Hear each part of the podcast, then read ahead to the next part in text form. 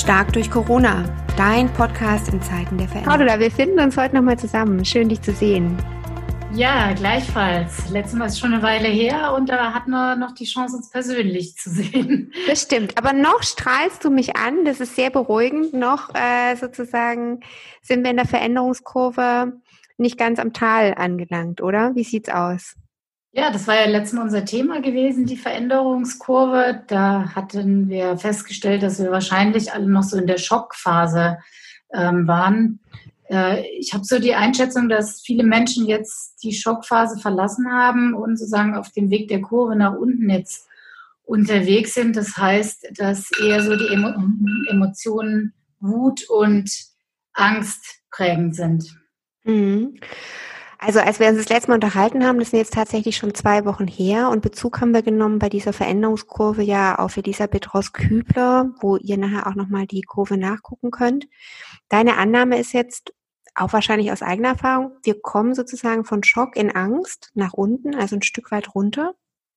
Genau. Und Kennzeichen für diese Angstphase sind vor allem innere Dialoge und zwar in der Regel keine sehr positiven inneren Dialoge, sondern so Sachen wie, das schaffe ich nicht, ich bin überfordert, meine Familie nervt mich, das halte ich nicht aus bis zum 20. April, von dem jetzt ja mindestens die Rede ähm, ist.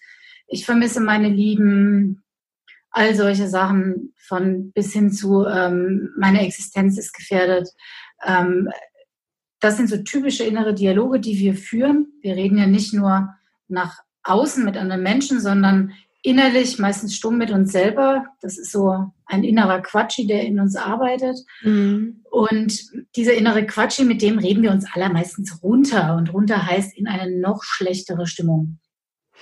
Jetzt weiß ich aber auch so von Sportlern, dass diese inneren Dialoge eigentlich auch in die andere Richtung möglich sind, sozusagen solche Power Talks, ähm, wie wir sie auch kennen, zum Beispiel von Musikern, die bevor der, bevor das Konzert losgehen, nochmal so andere innere Dialoge machen. Ist es möglich jetzt auch für uns, dass wir diese, ja, diese Eigengespräche, die du jetzt auch beschrieben hast und die sich mehr mangelorientiert jetzt aktuell darstellen, dass wir die verändern? Das ist absolut möglich. Es ist nur wichtig, eine Sache zu wissen.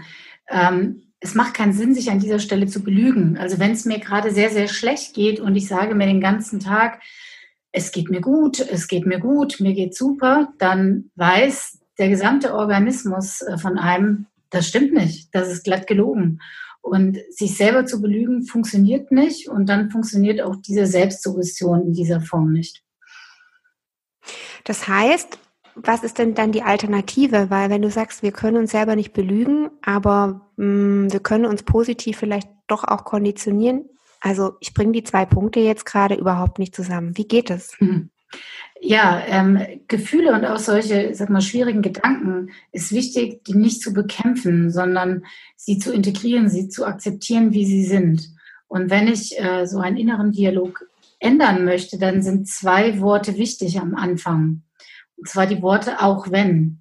Also Beispiel, auch wenn ich mir momentan noch nicht vorstellen kann, dass ich jemals wieder äh, glücklich bin, und dann kommt der nächste Satz, kann ich mir trotzdem vorstellen, dass es Wege gibt, dass ich wieder glücklich werde. Oder wenn ich mir sage, auch wenn ich mir gar nicht vorstellen kann, wie ich demnächst meinen Lebensunterhalt verdienen soll, kann ich mir trotzdem vorstellen, dass es auch für mich eine neue Möglichkeit gibt. Also wichtig okay. ist die Worte am Anfang, auch wenn, weil damit verleugne ich es nicht, sondern ich erkenne an, dass es momentan so ist, dass ich das denke und dass das auch in mhm. Ordnung ist, dass ich das mhm. momentan denke.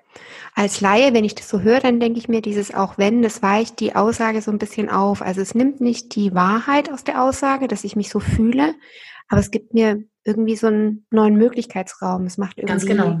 die, das breiter, dass es sich verändert oder es gibt mir die, die Chance, irgendwann anders drüber zu denken oder zu fühlen.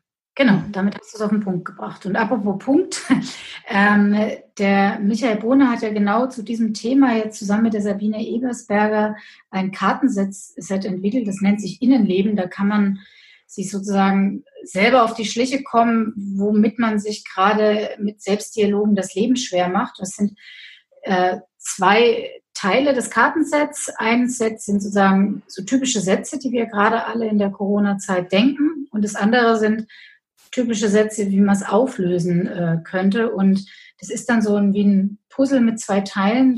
Kann man sich selber so seine, seinen hilfreichen Satz zusammenstellen. Und ähm, das mit dem Punkt habe ich gerade aufgegriffen, weil ähm, der Michael Brunne hat ja eine Klopftechnik entwickelt, die nennt sich PEP. Und er empfiehlt, wenn man mit solchen Sätzen jetzt arbeitet, einen bestimmten Punkt nicht zu klopfen, sondern den sozusagen so wie im Kreis zu kurbeln. Und das ist ein Punkt unterhalb des Schlüsselbeins, über dem Herzen. Und ähm, man kurbelt diesen Punkt und spricht währenddessen diesen, diesen Satz wie, ähm, auch wenn ich mir gerade große Sorgen um meine Zukunft mache, glaube ich, dass die Zukunft auch für mich noch Schönes bereithält. Und man kurbelt währenddessen. Mhm.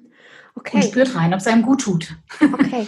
Du hast auch ähm, mir gegenüber schon erwähnt, dieses Kurbeln sozusagen in Kombination mit dem Satz. Das ähm, geht quasi wie so ein Lückenweg innerhalb des Organismus, weil der Satz ist ja eigentlich erstmal was, was uns vielleicht Angst macht. Ja, also wir geben zu, dass eine Emotion da ist, die uns nicht, ähm, die uns nicht gerade in Freude versetzt, sondern dass Angst da ist, dass Sorge da ist, dass uns äh, die Kraft fehlt, irgendwie die Perspektive fehlt. Und auf der anderen Seite dieses, dieses Klopfen, also dieses Entspannen in den Körper rein. Kannst du uns nochmal diese Schnittstelle erklären, die der Bohne, ähm, Michael Bohne da mit äh, geht und wie das funktioniert im Körper? Ja, naja, unser Körper kann nicht gleichzeitig angespannt und entspannt sein. Also man muss sich das so vorstellen, es gibt einen Teil im Gehirn, man erklärt sich das aktuell so, das Zwischenhirn, da entstehen unsere Gefühle, auch die Stresshormone und der andere Teil im Frontalhirn sozusagen, da sind wir mit der, sagen wir, mit dem Verstand unterwegs. Und diese beiden Bereiche konkurrieren um Ressourcen. Man nennt das bifokale Aufmerksamkeit. Und wenn ich jetzt an was denke, und gleichzeitig beruhige ich mein Zwischenhirn, indem ich zum Beispiel Akupunkturpunkte klopfe, wie das äh, bei der Technik von Michael Bohne der Fall ist, dann irritiere ich sozusagen unser Gehirn, weil eben beides nicht gleichzeitig geht. Das ist wie wenn du zwei Dias, gab es ja früher noch, ne, oder zwei Filme übereinander legst und das Gehirn fängt an, irritiert zu sein und sich umzuprogrammieren, also die neuronalen Vernetzungen zu verändern und sich damit, und das ist ja der Effekt dann von der Technik, emotional runter zu regulieren, das heißt, sich zu entstressen. Die meisten Menschen merken, wenn sie das machen, sehr schnell, dass ihnen das gut tut und vor allem, dass sie sich damit sehr, sehr gut auch selber helfen können. Und das ist natürlich in der aktuellen Situation perfekt. Sehr schön. Also es hört sich irgendwie so an, als ob ich das auch als Laie für mich verwenden könnte.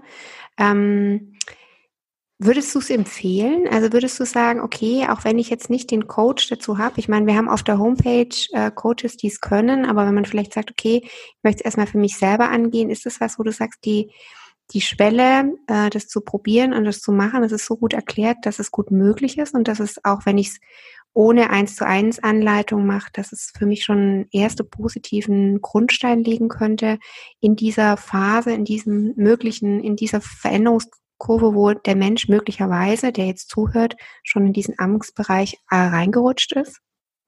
Also ich kenne viele Leute sozusagen, die auch früher zu mir ins Coaching gekommen sind, die schon selber mit dem PEP für sich gearbeitet haben und die da recht weit gekommen sind.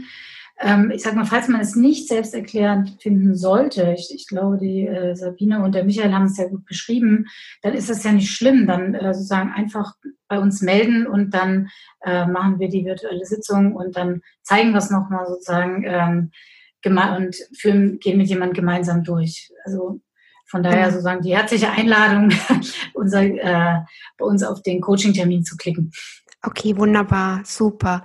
Also für alle, die uns jetzt zugehört haben, es gibt äh, dieses Kartenset jetzt auch im Download-Bereich dann äh, bei uns for free, weil es ein Geschenk ist von Michael Bohne und Sabine Ebersberger, die explizit auch wollen, dass die Menschen einfach jetzt in dieser Krisensituation alle Ressourcen, äh, nach allen Ressourcen greifen, die auch da sind. Deswegen wollen wir es auch streuen.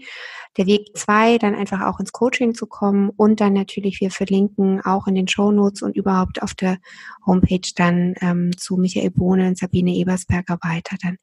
Vielen Dank, Cordula, dass du ähm, uns heute bei der Phase in dieser Veränderungskurve zum Thema Angst ein bisschen berichtet hast. Wir werden wieder von dir hören und einfach schauen, wie geht's weiter in dieser Veränderungskurve? Vielen Dank für deine, ja, für deinen Beitrag heute. Stark durch Corona, dein Podcast in Zeiten der Veränderung.